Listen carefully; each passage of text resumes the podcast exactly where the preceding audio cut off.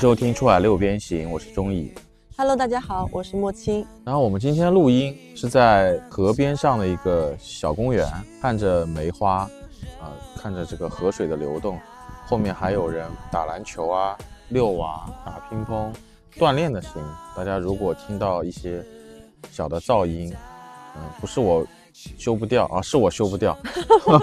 但主要是想让大家在工作之余吧，听感受一下啊这个大自然的声音，特别美好。三月的杭州绝绝子，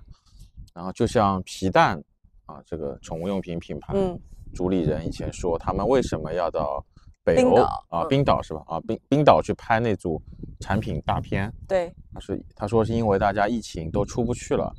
想着通过这个拍摄产品图的机会，让大家也能看一看北欧，是的，嗯，就跟我今天的理由一模一样啊，就懂了，谢谢你 学会了，就是这招 真好用。带我到自然当中来录这期。是的，是的，就很舒服。我们上周去参加了一个 CPA 组织的播客活动，贼赞，对线下的，也是也不知道何德何能，居然已经开始参加播客的线下活动了。那也是来自 Bessie 姐的渊源。对对对对对，这个还是要秀一下的，因为这个也是在备忘录的呃主播呃 Bessie 姐的朋友圈看到的，然后看到之后也没有研究，都不知道 CPA 是啥，然后就赶紧先报名了再说，然后就去了，就从从杭州跑了一趟上海，然后收获不能用大来形容吧，我觉得应该用震撼，嗯，因为播客其实我很早听，我基本上回顾了一下，我是在二零一三年应该就开始听了，那个时候是还是叫蜻蜓 FM 很火的时候，现在还也还在啊。然后我当时听的是一个是民谣的节目，然后一个是讲那个《黄帝内经》的。嗯，你看他这个播客最开始的业态，它也是更偏向呃广播，听书，啊，还没到听书，就最早的还是偏广广播播。你看我们广播以前听什么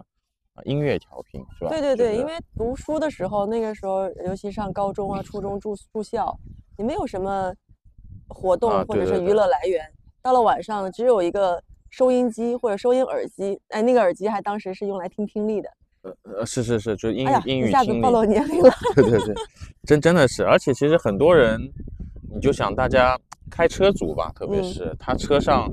那个广播的使用率还是很高的，呃，什么九一点八交通对。对对之声什么之声，然后所以其实早早期你看蜻蜓 FM，它这个名字取的就还是很作为一个广播的平替呀，替代品。是的，FM 嘛，然后当时就听听民谣的和和刚才说的《黄帝内经》的，然后再到后来呃才开始，那个时候都没有喜马拉雅，再到后来有喜马拉雅了，然后看到上面有一些有有声书，就你刚才说的，对，然后包括郭德纲的相声三国啊，对嗯对，这些东西其实是当时播客的一个主流吧，呃，然后会有一些从有声书衍生到那种听一些更像现在的谈话类节目的。然后我其实比较早的去听谈话类节目的是那个《东吴相对论》和《东吴同学会》，哦，那蛮然早了。对对对对对，然后后面谈话类的呢，其实是那个高晓松的小说的音频版，嗯，它放在喜马拉雅。然后另外就是听书啊，啊，就是各种各种书，就是感觉有时候没时间看，但是得保持一点知识摄入来听书。呃，然后小宇宙其实是很后来了，我小宇宙去年才知道，呃，就是也是听到那种喜马拉雅里面的节目，它后面收尾啊、收尾的时候说，我们的节目可以在苹果播客、喜马拉雅、小宇宙、什么网易云音乐、腾讯音乐啊、蜻蜓 FM 啊说一堆，然后我就想，哎，小宇宙是什么？然后就去听了小宇宙，然后就开始发现，因为小宇宙的推荐模式比较像苹果播客，是的，很它是简洁。对对，嗯而且它是推那个单集的。你其实早期的，嗯，喜马拉雅也好，蜻蜓也好，它会更逻辑啊，我觉得是会更像推一个专辑或者推一个 IP，就是你看到一个郭德纲相声合集，点进去关注一下，啊，看到一个小说点进去，然后苹果播客跟小宇宙它推单集，就是我就靠这个单集的标题来吸引你，然后呃，也许你觉得 OK，那我就关注下这个节目啊。所以其实，在小宇宙里面，它会分类，像一些商业啊什么的，会分的比较清楚。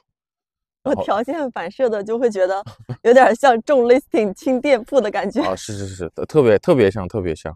就是这个模式 确实是在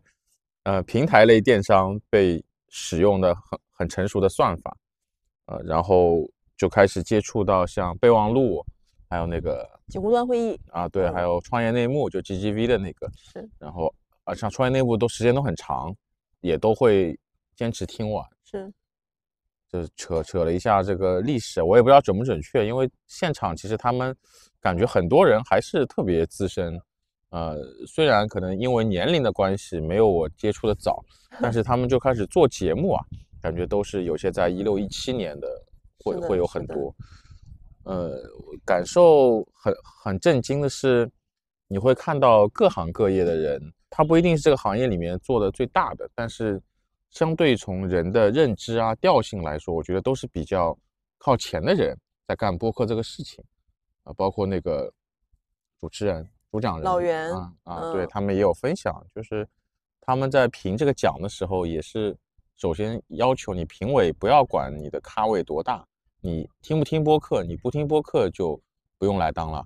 而且他们有什么十四个类别嘛。你也不用说啊，我一定要十四个都听都听，对对对，你就如果你就喜欢听职场的，你就去评职场的。所以我觉得就是很难得看到中国飞速发展十几年有这么冷静的一种形式，就比较比较震惊。然后后面我们不是还参加了那个创作者交流啊，小小分论坛啊，对对对，小分论坛，我们属于应该是最新了，因为二月份才开始。对我们，我们从坐的那个位置就知道，对对对，很 边缘，就都不好意思讲。边缘三角形，但好在是 Bessy 姐的节目的人就坐在我们旁边。是的，是的，就是也是行业大咖，就就隔壁。然后挺好的是，他让每个人都介绍一下，然后在群里面发一下节目的链接，彼此都去关注一下。我觉得特别友好，而且他也不会。应该不会吧？就也没有看不起我们这种 非常新、没有什么播放量和订阅量的。对，然后介绍这个环节，我的感触其实挺深的，因为我是接触播客的时间会比较短，因为工作的原因，当时听创业内幕是听的最多的，因为创业者嘛。然后，呃，受到中野、受到我们身边的朋友的影响，会去听一些，但从来没有想过说，有一天我也会自己去做播客。那在我的眼里，可能大家都是因为跟自己的工作相工作相关的会多一点。结果在我们去的时候，发现可能有百分之三十的创作者都是去做偏兴趣类的。是是是是。比方说电影、电视剧、电影呃美剧、美剧，然后情感，嗯呃职场可能还偏对偏偏偏向于中性化一点的啊啊，还有就是那个。女性话题，对对对，也都很多，反倒是做商业节目的比较少。是的，嗯，商业节目，嗯，我觉得可能是因为我们做的这个商业的东西和平时在从事的工作的紧密度还是比较高，因为我们可能不是去做一个那品牌出海圈某一个小板块的服务商啊，或者这样，因为那那样的话，其实你输出不了太多的内容。或者多元化内容去支撑一个节目是，呃，就所以他们可能很多，因为很多都小孩嘛，你就看到都很年轻的小朋友，那可能都是在什么公司大厂打工，那你越越大厂，你可能工作就越细化，真是朝气蓬勃。啊对对对，他他这就是兴趣爱好对他们来说，他能说的更全面，他可能可以说美剧说的头头是道，但是说到本职工作，他可能只只能说到他自己干了这个事情。对。啊，所以这个现象我觉得也挺好的，是，呃，播客其实无所谓一定要讲什么或者讲什么，你能你能被推荐或者有更多的听众，就是讲你能持续输出的就好了。对对对，咱们现场也有问这个问题，我到底是应该去做比较泛的这种兴趣类的呢，还是去做一个垂直垂直类目的？嗯，当时老袁也给出的答案就是。你真的想做什么，你就去做什么啊！是啊，是啊，这个其实内容向的平台吧，都是这个原理，只是因为很多像短视频这种，它太快了，我它快餐经济的导致的就是你可以因为大家喜欢看什么，嗯，呃，你你去跟，你去抄，能达到流量。但是播客这个东西，它更像写书，就是如果你是大家写头条号文章，你抄一抄，跟一跟热点还 OK。是，那你写书，其实经典的书籍，它一定不是跟出来的，所以这个区别就是在这个这里，所以我觉得特别好。然后刚才你提到了那个做 listing 的那个东西，其实也很有趣，因为很多小孩儿他其实可能在啊商业行为上面接触的不深嘛。你看，在现场都提问小宇宙的官方的人说，我们怎么能上这个编辑推荐？编辑推荐的算法是怎么样的？嗯，前三名哪一个是最高的？对对对，这个顺序是不是有说法啊？对对对，然后我们都惊呆了，就怎么了？就这么像商业化嘛？后来想想，也也很正常，这很像就是做亚马逊，他是在做 listing 嘛，他要在做这个 listing 下面排名高的。但你看到那种做品牌的人，他就根本不 care 别人。就是如果我笃定了我擅长做这个调性的品牌以及产品类目，我其实不是在跟啊 listing 靠 listing 去跟这个排行榜的谁争。对，就是我不需要做到某个排行榜的第一，我就是做到我自己能能力范围以内的第一就好。向内的。对对对对，这个就就是就是可能很多小孩他可能想着我要小宇宙里被推荐，呃，苹果播客被推荐也没有错，啊，只是我就觉得很有趣，这个跟做做电商也很像，就两种不同的追求，因为我相信他们确实需要一些呃认可吧，而且会考虑一些商业化的东西，不然你说辛辛苦苦输出这么多干嘛呢？嗨，想想挺可悲的。我们到现在这个年纪，好像都已经 丧失了那种需要被认可的需求。是的，是的，没没有想过商业化，就是就是做着玩呗。然后 CPA 的艾勇也说了一句，好像是老袁说哎，他说忘了，就说为什么他们不急着推这个商业化，是因为播客是一个以命换命的行为，就是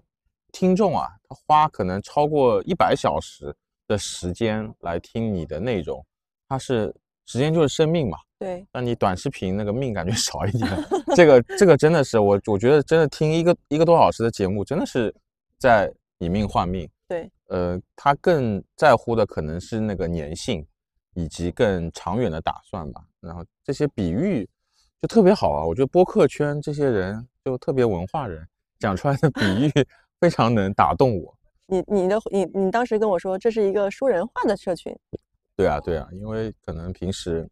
这个年纪了，也不太能碰到很多说人话的，大家主要就是谈怎么更快的搞钱，然后也不管这个方式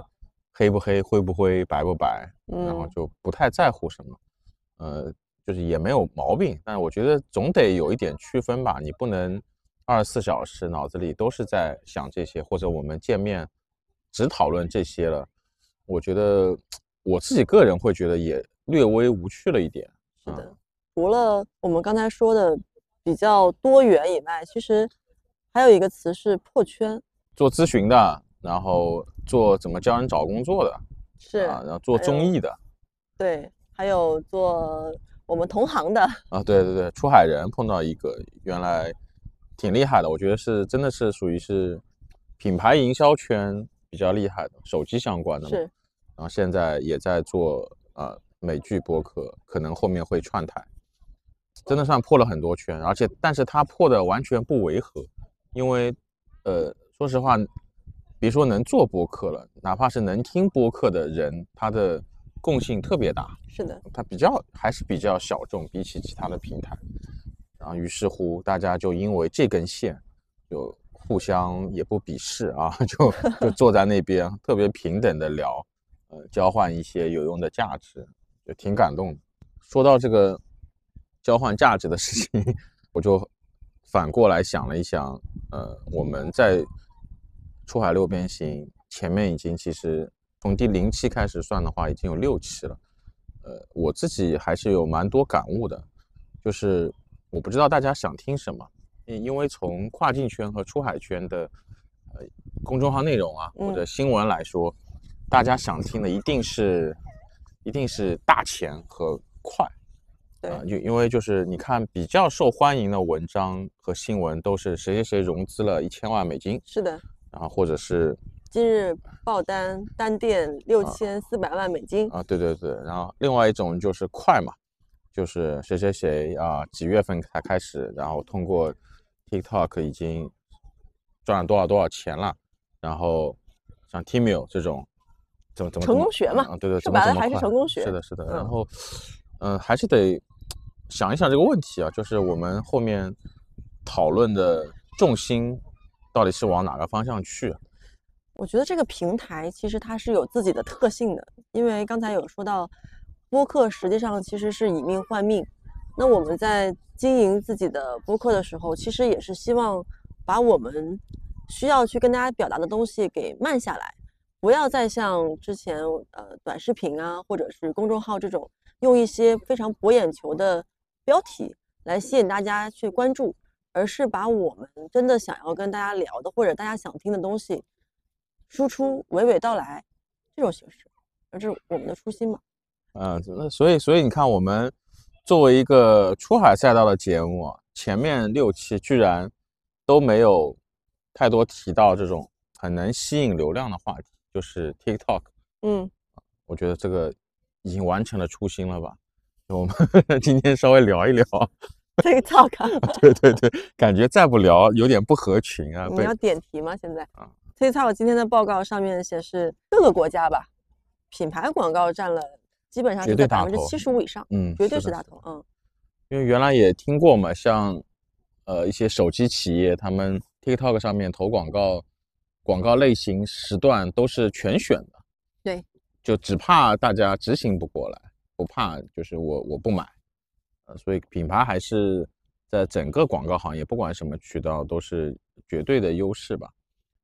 然后我比较想聊的就是 TikTok 这个事情，因为包括 Shop 啊什么的和商城现在要上了。对，国家也跑了这么多，今年好像有十二个新的国家，还是二十一个，忘了。呃，就可以聊一聊它到底怎么玩，或者适合什么人玩，玩的好的人有没有什么诀窍？因为我们平时听到的还是比较多啊，对，可以稍微分享一下。就是首先一个大的问题吧，我觉得很多人问的就是传统跨境电商人为什么做 TikTok 大部分反应都做不好，做不来？是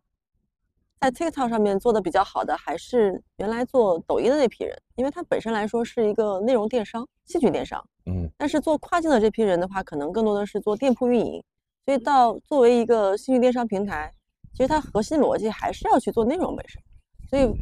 从结果来看的话，还是原来做哎做做抖音啊等等这种有有专业能力的人能把它做好，这就是两个圈层。对，然后另外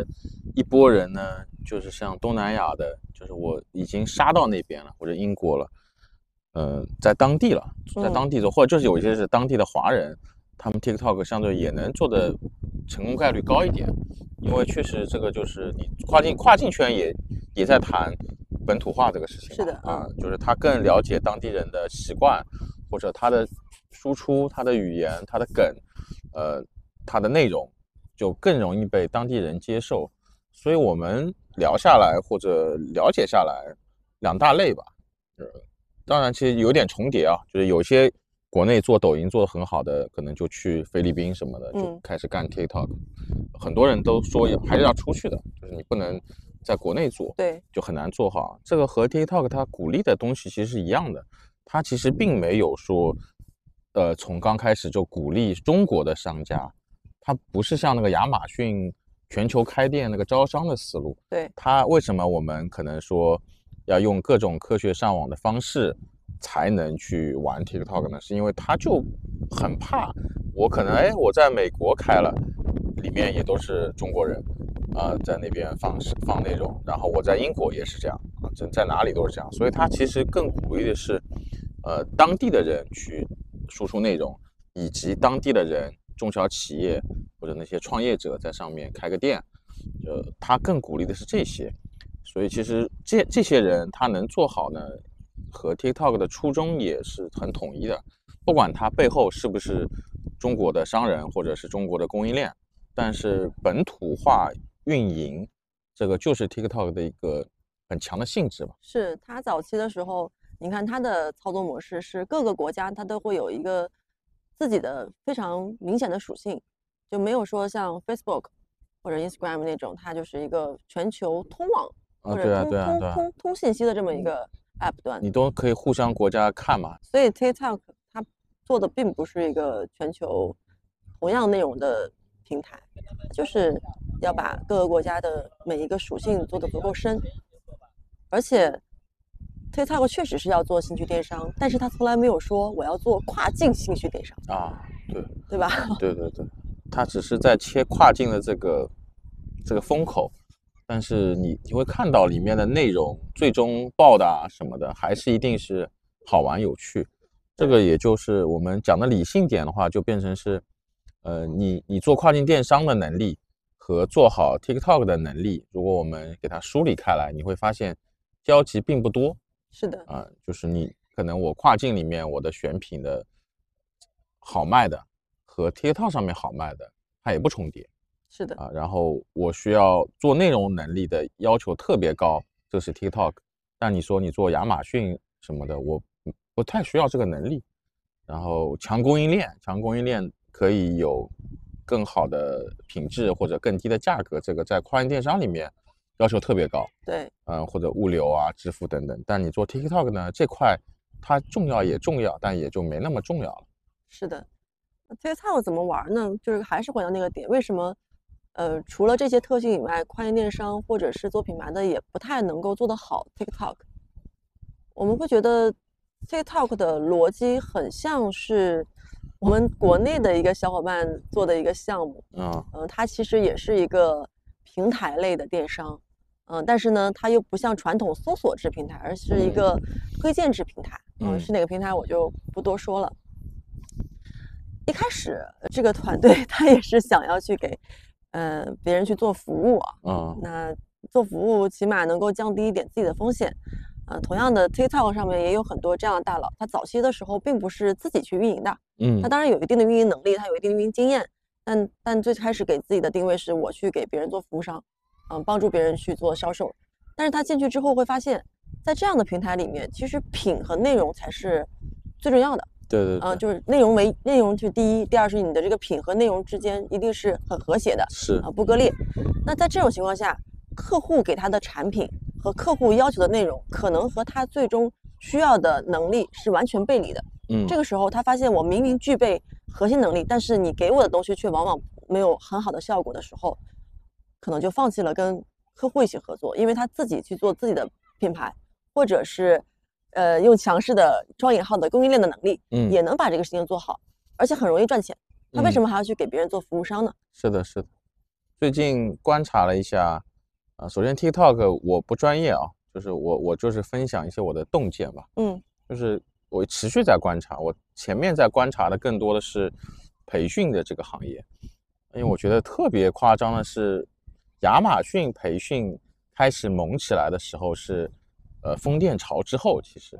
就是亚马逊，因为很多人的成功经验，呃，靠着那个疫情的那一波，他是可以讲的嘛。我曾经运营过一个 GMV 是多少多少的店，因为疫情那波很多都冲出来了，但是你一封店，然后。海外一恢复线下，它就很多都凉掉了嘛，他就开始要做培训了。那其实这个也是一个行业已经发展了很久之后，培训业开始雄起了。然后 TikTok 的很诡异的就是，它都还没成熟，先培训。对对对，然后培训业居然是成为了这个行业里面，我几乎我觉得可以算是最赚钱的一个类目了。然后最近看到很多人在分享，就是小的创业者。呃，可能做了 TikTok 英国啊或者哪里，然后都会说啊，确实亏钱了，但是现在靠培训再把亏的钱一点点补回来，就特别真实，大家可以多去看一看这样的分享。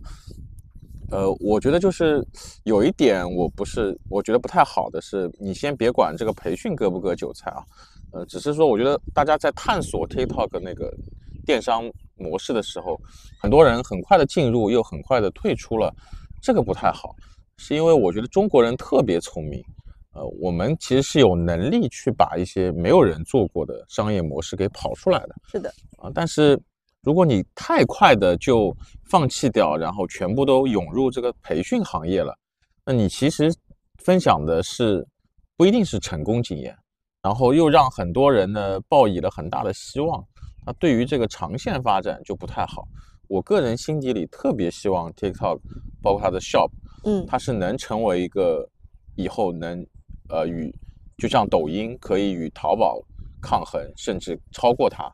但是它又有点像个偏二类电商。对啊，就 TikTok，我也希望它在全球能有这样的一个实力，呃，去抗衡亚马逊啊、易贝啊等等。呃，毕竟是我们中国团队。是的，是的，是的。但是就是这样的一个发展业态让我很担心啊，我觉得就是太太割了现在这个情况。然后 TikTok 其实对于大家来说。我觉得就是勇于尝试，但不要孤注一掷和太去相信一些成功学的东西。呃，身边真的是有做得很好的企业也好，个人也好，还有什么卖水晶、卖珍珠的，呃，这种小的创业者。但你先看一下自己的身份吧。如果你是呃品牌卖家，我觉得它的 CPM 很还是相对便宜的时候，就去多投点广告，是挺好用而且。达人的价格也很。对对对，很呃也很也很好，也很友好。然后那些达人更懂怎么在他的国家去创造当地的人喜欢看的内容。呃，我觉得这个品牌广告和这种 TikTok 的达人合作特别好。然后像一些库存很压力很大的卖家，那你想去不管通过直播还是哪种方式去销一下库存，也是个渠道，不知道好不好，但是至少多条路嘛。那一些新入局的卖家。我还是那句话，就，呃，首先先避开一些，真的是明摆着就是割你韭菜的这些培训吧。但是你如果避不开也很正常，因为有一些跟我来交流的，我觉得他还是被割一下比较好，因为真的是听不进的，就不被这个割，也要被其他东西割。呃，所以就是总体的，我觉得就是大家不要把它给呃妖魔化，也不要给它太英雄主义化。提高自己的认知，管理自己的预期，摆正自己的位置。哦，对，果然参加了播客活动，特特别会说人话了。现在，吹红了桃花，吹绿了柳树，你在路上总会安慰谁？吹醒了青蛙，吹来了燕子。我在城里刚好缺了水，你纵然带来地下的玫瑰，能否收回地上的滋味？有人招呼无归。春风一吹，想起谁？有所谓，无所谓，只要不后悔。春风一吹，忘了谁？我上一次流泪有几岁？你会醉，我想醉，会不会对不对？也难怪我有点累。东篱舍，冬日睡，原上草，春风吹，到夏天边。